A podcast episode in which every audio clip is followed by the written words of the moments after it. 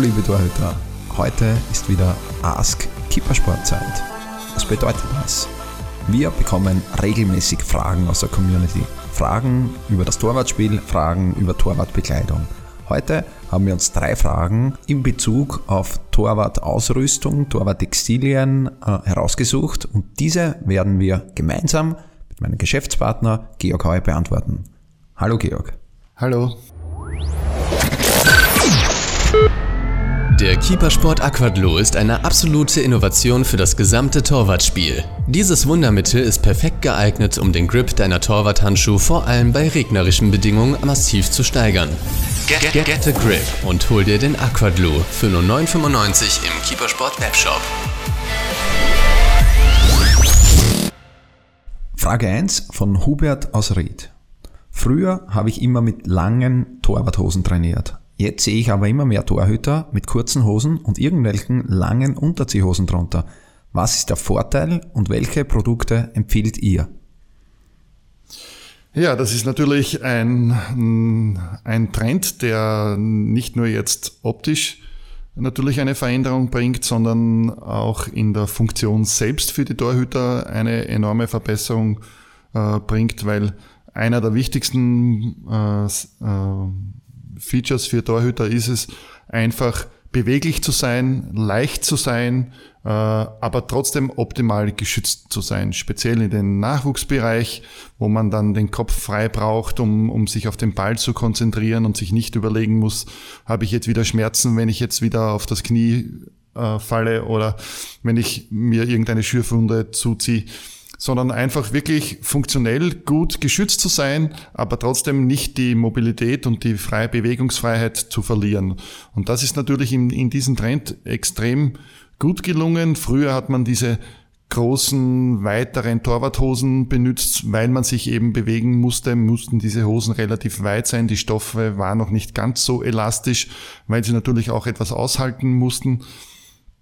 Äh, der Nachteil dieser Hosen war natürlich nicht nur, dass sie von der Optik äh, natürlich ein bisschen weit ausgeschaut haben mit die Polster auf der Seite, sondern auch im nassen Bereich, im Regenbereich wurde die Hose oftmals zu einem richtigen Sack und man musste drei, vier Kilo mehr durch die Gegend äh, tragen. Äh, Deswegen ist es jetzt dieser, dieser neue Trend mit den Unterziehhosen. Die Produktion findet quasi in der Unterwäsche statt. Äh, Unterwäsche leicht, man spürt nichts, dass man es anhat und es sitzt trotzdem optimal am richtigen Fleck.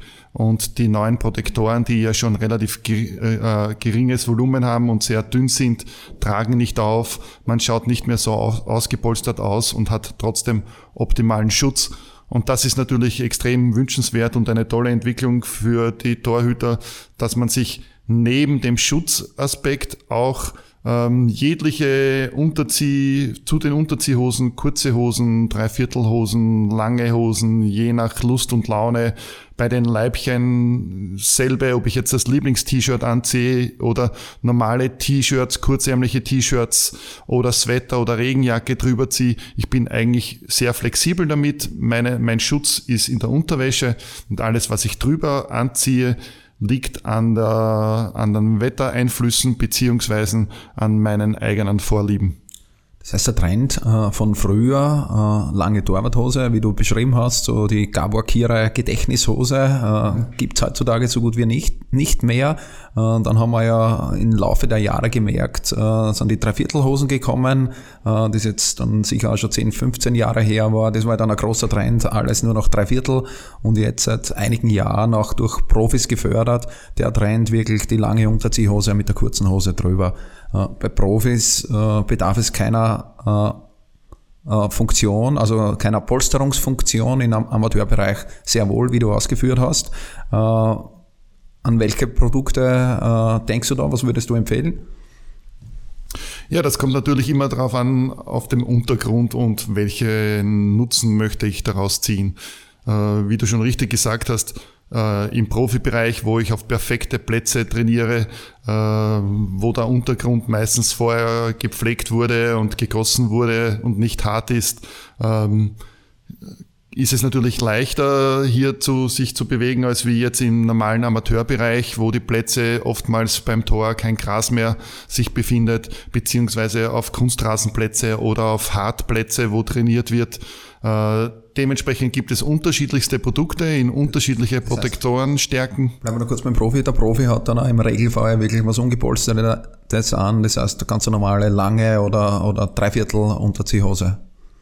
Genau, natürlich äh, im Winterbereich beziehungsweise auch im Sommer, wenn es extrem trocken ist und der Untergrund ein bisschen härter ist, dann ist es natürlich ganz angenehm, wenn ich mir diese Unterziehhosen mit einem leichten Knieschutz integriert und, und Hüftschutz, äh, den brauche ich fast, fast immer, den Hüftschutz.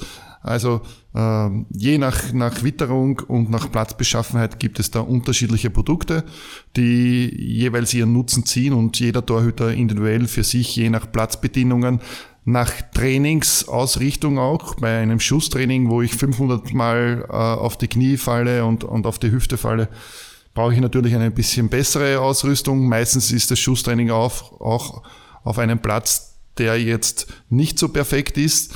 Ähm, da sollte ich besser ausgerüstet sein und, und äh, bei einem Platz, beim Spiel, was ich mache oder irgendwelche taktischen Übungen, wo ich nicht so viel Bodenkontakt habe, äh, reicht es oftmals auch mit ungepolsterter Unterziehwäsche zu arbeiten. Wenn ich jetzt äh, eine Polsterung in der Hüfte und Knie zum Beispiel habe, ziehe ich dann eine ganz normale kurze Hose ohne Funktion eigentlich drüber. Genau, die Funktion passiert ja in der Unterwäsche was ich drüber ziehe, welche Hose, bleibt selbst überlassen, bleibt noch nach Witterung, wie kalt es ist, ob es regnerisch ist. Ähm, ich kann jede beliebige Hose, kurze Hose verwenden von jedem normalen Feldspielerhosen oder sonstigen Turnhosen oder egal, wie es mir beliebt, weil die ganze Schutzmechanismen sind alles in der Unterwäsche verbaut und dadurch bin ich total flexibel und, und kann selbst entscheiden äh, nach Witterung, was ich anziehe. Wichtig vielleicht an der Stelle auch noch zu sagen, vor allem an, an, Eltern von jüngeren Torhütern, wir sehen dann auch, äh, auch wenn wir auf Camp schauen, junge Torhüter mit einer kurzen Hose trainieren. Äh, absolutes No-Go, oder? Ja, natürlich. Äh, speziell in, in diesem Bereich ist es äh, ist ein Schutz schon sehr, sehr wichtig. Wir reden hier von Schürfunden, wir reden hier von Schürfunden, die nicht einmal passieren und dann zwei Wochen Zeit haben auszuheilen, sondern äh, gerade als Torhüter mit einer Schürfunde am Knie, wo du permanent jeden Tag wieder Kontakt mit dem Untergrund, mit dem Boden hast. Du reißt dir diese Schürfunde permanent auf, du bekommst eine Entzündung hinein. Äh, es, es brennt beim Duschen, es brennt beim Schlafen, klebst du an dem Leintuch. Äh, dementsprechend ist ein, ein guter Schutz in diesem Bereich schon so, sehr, sehr wichtig, um auch, wie eingangs gesagt, die volle Konzentration auf die Torwartleistung zu haben und nicht eine Schonhaltung einnehmen zu müssen, wenn ich, wenn ich jetzt, wenn ich jetzt weiß, dass ich wieder mit dem Boden Kontakt habe und dementsprechend Schmerzen wieder regeneriert werden. Deswegen ist es schon sehr, sehr wichtig, in diesem Bereich gut ausgerüstet sein, zu sein. Natürlich, es gibt oft Jahreszeiten, wo es extrem heiß ist, aber speziell hier eine längere Unterziehhose mit einem leichten Knieschutz zu verwenden, äh, kann da natürlich sehr, sehr viel helfen.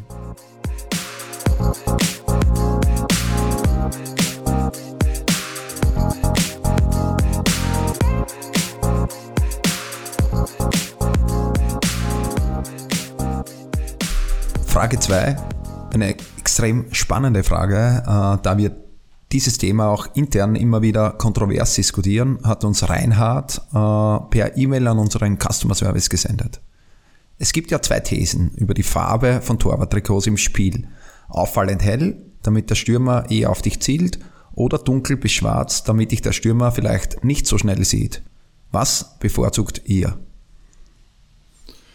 Ja, diese Frage, glaube ich, äh, beschäftigt uns schon seitdem wir Torhüter sind. Es gibt verschiedenste Thesen, es gibt verschiedenste Theorien. Ich glaube, das ist dieselbe Frage wie zwischen Ei und Henne. Was war zuerst hier? Ähm, genauso gibt es hier zwei Lager, die einen bevorzugen grelle Farben, weil sie sagen, ich, ich blende damit den Torhüter, ich ziehe die Bälle an, der Torhüter, äh, der Feldspieler ist verwirrt, wenn ich, wenn ich äh, vor ihm aufkreuze und er einen grellen Fleck sieht äh, und schießt mich danach an.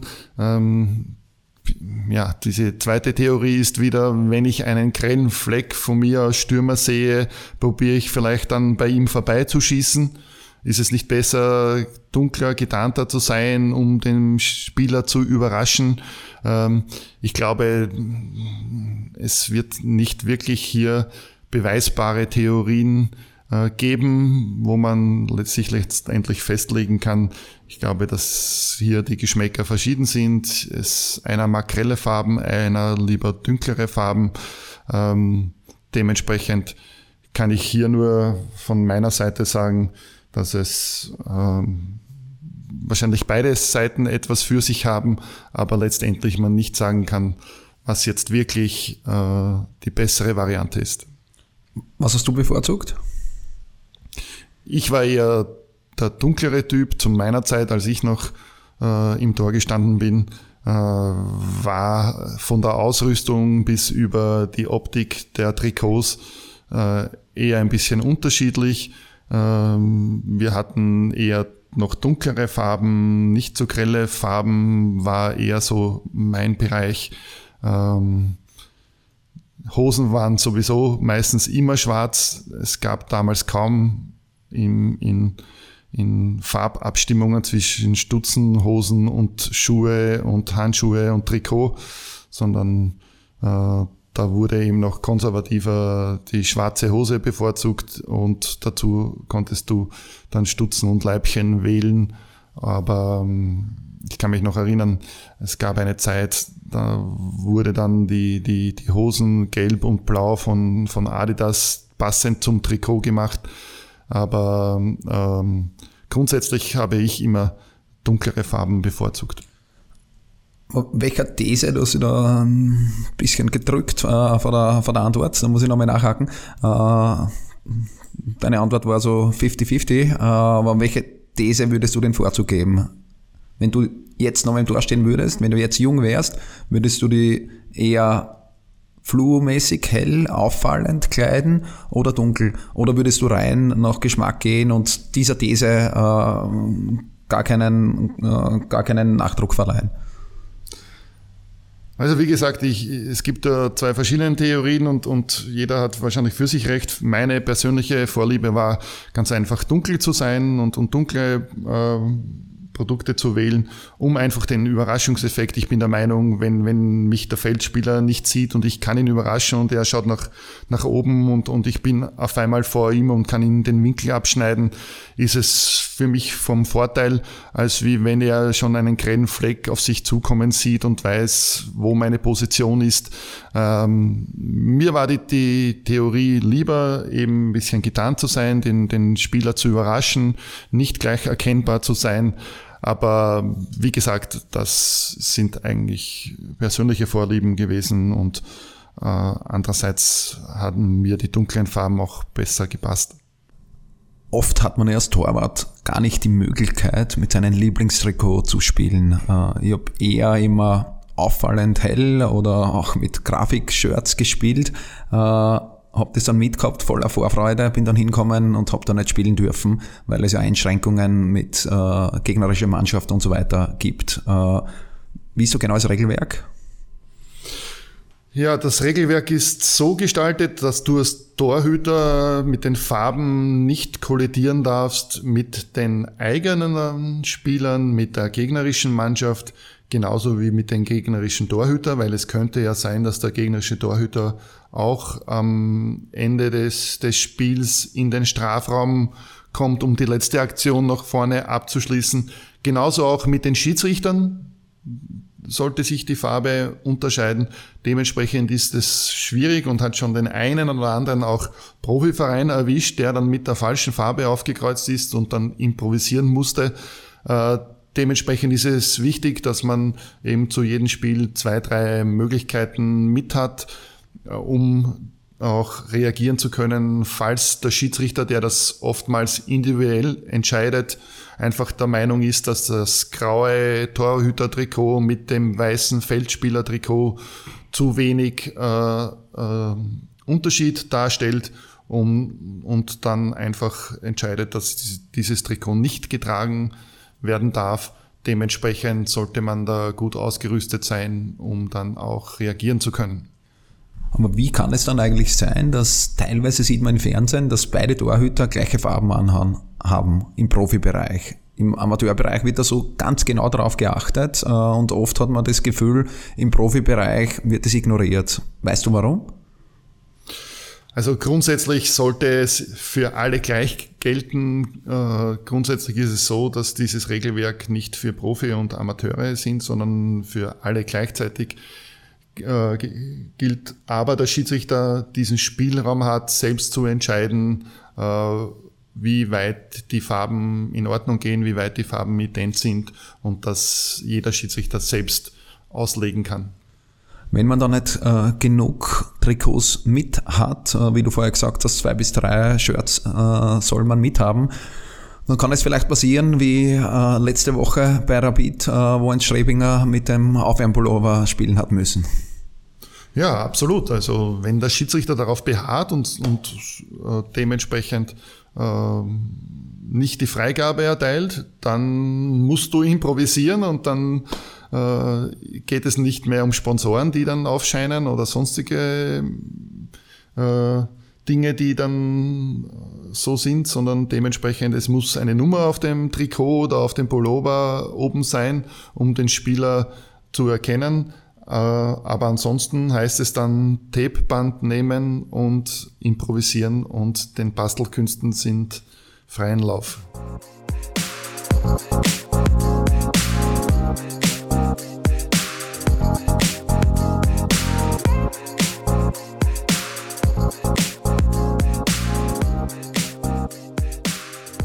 Kommen wir zur dritten und letzten Frage für heute. Da geht es um äh, die Protektion. Eine kurze und prägnante Frage von Fabian aus Baden äh, per E-Mail eingesendet an ask at keepercast.net. Muss ich bei jedem Spiel Knie- und Ellbogenschützer tragen?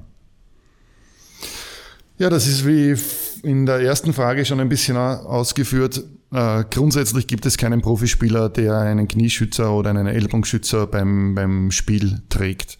Ähm, da aber auch natürlich wieder in den Stadien, in den äh, profimäßigen Plätzen ist einfach der Untergrund so gut bearbeitet und weich und meistens vom Tor auch Gras, dass man hier einfach die Bewegungsfreiheit schätzt und in den meisten Top-Trikots gibt es auch schon gar keine äh, Ellbogenpolsterung mehr. Also hier wird auf die Polsterung hauptsächlich verzichtet. Wenn man es jetzt wieder umlegt. Ich denke, man muss da auch äh, ein bisschen differenzieren in einem Trikot. Die dünne Schaumstoffpolsterung, die, die da drinnen ist, würde jetzt gar nicht als richtigen Ellbogenschutz bezeichnen, sondern ein Ellbogenschutz äh, für uns ist eigentlich der richtige Ellbogenschützer mit einer starken Polsterung. Ja, also sowas wird absolut überhaupt nicht verwendet in dem Profibereich. Äh, ist auch nicht sinnvoll, weil wenn man sich äh, halbwegs ein bisschen durchrechnet, kommt man drauf, dass man in einem Spiel vielleicht äh, vier, fünf Mal wirklich auf den Ellbogen Feld- und Bodenkontakt hat.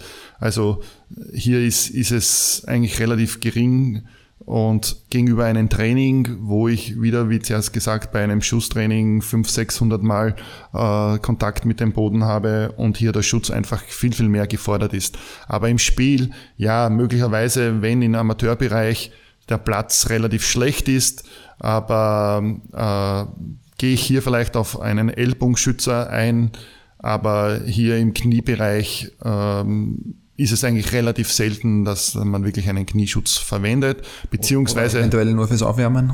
Beziehungsweise wollte ich gerade sagen, ja. beim Aufwärmfaktor natürlich, ja, da sollte ich noch gepolstert sein, aber im Spiel selbst ist mir einfach die Beweglichkeit und, und die Geringe am Gewicht von der Bekleidung wichtiger und die Häufigkeit der Verletzungsmöglichkeiten ist einfach so gering, dass ich auf einen Schutz hier weitgehend verzichte. Im Training schaut das Ganze aber ganz anders aus, wie wir eigentlich in Frage 1 teilweise schon durchgesprochen haben. Ist für dich der, der Knie- und Ellbogenschutz im Training Pflicht? Also hier auch wieder gesehen, natürlich, es ist immer wieder das schönste Wetter für einen Torhüter ist, wenn es regnet, weil äh, dann weiß man, der Platz ist weich und ich, ich slide schön auf der Grasfläche dahin. Verletzungen durch Aufprall sind quasi gegen Null. Und das war immer einer der schönsten Tage, wenn man trainiert hat, in einem leichten Regenwetter, in einen feuchten äh, Untergrund, weil du hier einfach vom Schutz her optimal ähm, gebettet bist. Du, du, du hast eigentlich fast keine Verletzungsmöglichkeit durch Aufprall am Boden. Ähm, leider ist es aber so, dass das Wetter natürlich nicht immer regnen kann. Äh, dementsprechend wissen wir, dass die Untergründe auch extrem hart sein können beim Training. Und hier ist es absolut einer der wichtigsten Punkte, dass wir hier richtig ausgerüstet sind und gut geschützt sind. Ähm, einer der größten Handicaps jedes Torhüter sind die Schleimbeutelverletzungen die sehr, sehr schmerzhaft und langwierig sind und oft enden in Operationen. Quasi in jedem Ellbogengelenk, Kniegelenken, Hüfte gibt es diese Schleimbeutel und die sich entzünden können, die Flüssigkeit einlagern, eine langwierige Prozedur beginnt mit extremen Schmerzen und man merkt nichts davon, man, es kommt relativ überraschend. Das heißt, man hat keinen Aufprallschmerz oder sonstiges, sondern meistens kommt das über Nacht, wo man Schmerzen bekommt und ähm, letztendlich in einer Operation dann auch enden können und das natürlich nicht sehr angenehm ist und einen sehr, sehr lange äh, außer Gefecht setzen. Was ist für dich äh, das wichtigste Kaufkriterium bei der Auswahl eines, bleiben wir jetzt mal beim Ellbogen, beim Ellbogenschützers? Ist es die Stärke der Polsterung, Flexibilität oder vielleicht auch äh, der richtige Sitz. Es gibt eigentlich nicht, nichts Schlimmeres, wenn ich nach jeder Parade wieder meine Schützer richten muss. Absolut. Also wir müssen ja auch äh, daran denken, dass wir ja Handschuhe an den Händen haben, wo jede äh, Bewegung, was Kleidung betrifft, relativ schwierig ist. Das heißt, wir äh, können uns nicht nach drei, vier Paraden jedes Mal die Handschuhe komplett ausziehen, die Hose wieder neu richten, den Ellbogenschutz richten, sondern der sollte schon halbwegs dort sitzen bleiben, wo wir ihn auch benötigen. Und deswegen ist es wirklich wichtig, dass der Ellbogenschutz gut sitzt, eine, eine gute Passform hat, vielleicht noch in den Innenbereich mit Silikon ein bisschen äh, behaftet ist, damit dies, das Silikon auf der Haut aufliegend ist und, und hier ein bisschen besserer äh, Klebefaktor hat. Man sollte auf tunlichst vermeiden, die Ellbogenschützer oder Knieschützer über die Hose drüber zu ziehen oder über das Trikot zu ziehen, sondern die sollten unten auf der Haut direkt sitzen und dementsprechend äh, hat man wieder extreme Einbußen in der Bewegungsfreiheit, wenn ich die, den Pullover oder das Dormantrikot und den Ellbogenschützer drüber gebe. Das heißt, hier den wieder neu zu richten ist extrem schwierig und deswegen ist es extrem wichtig, dass sie eine gute Passform haben, dass sie auch, so wie die neuen Ellbogenschützer sind, eine dementsprechende Länge haben und nicht nur kurz am Ellbogen sind, sondern auch ein bisschen weiter nach vor bis an den Handrückenbereich gehen oder auch in den Oberarmbereich gehen, damit sie hier wirklich einen gut, ein guter Sitz gewährleistet ist. Von der Keeper Base in Kottingbrunn das ist der Keepercast. Gefällt dir, was wir hier machen? Dann teile und bewerte unseren Podcast und folge uns auf Soundcloud und iTunes. Warum machen wir das Ganze, fragst du dich? Weil Leidenschaft im Herzen beginnt. Keepercast, right from the heart of goalkeeping.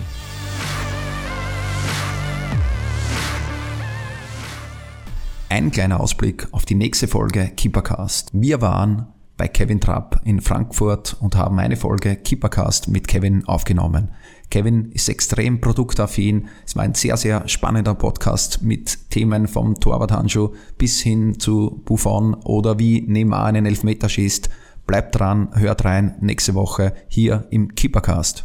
Danke, äh, das war's für heute. Ich hoffe, euch hat diese Ausgabe von Ask gefallen? Hast du eine Frage, über die wir in einer der zukünftigen Folgen sprechen sollen? Sende uns eine Mail an ask@keepercast.net. Diese beantworten wir sehr, sehr gerne. Teile sie mit deinen Torwartkollegen, gib uns einen Daumen hoch auf Instagram, auf Soundcloud und in iTunes freuen wir uns immer über 5 Sterne. Ich sage auch danke fürs Zuhören und hoffe euch ein paar Tipps geben zu können, die für euch wirklich wertvoll sind und euch weiterhelfen in der Entscheidungsfindung.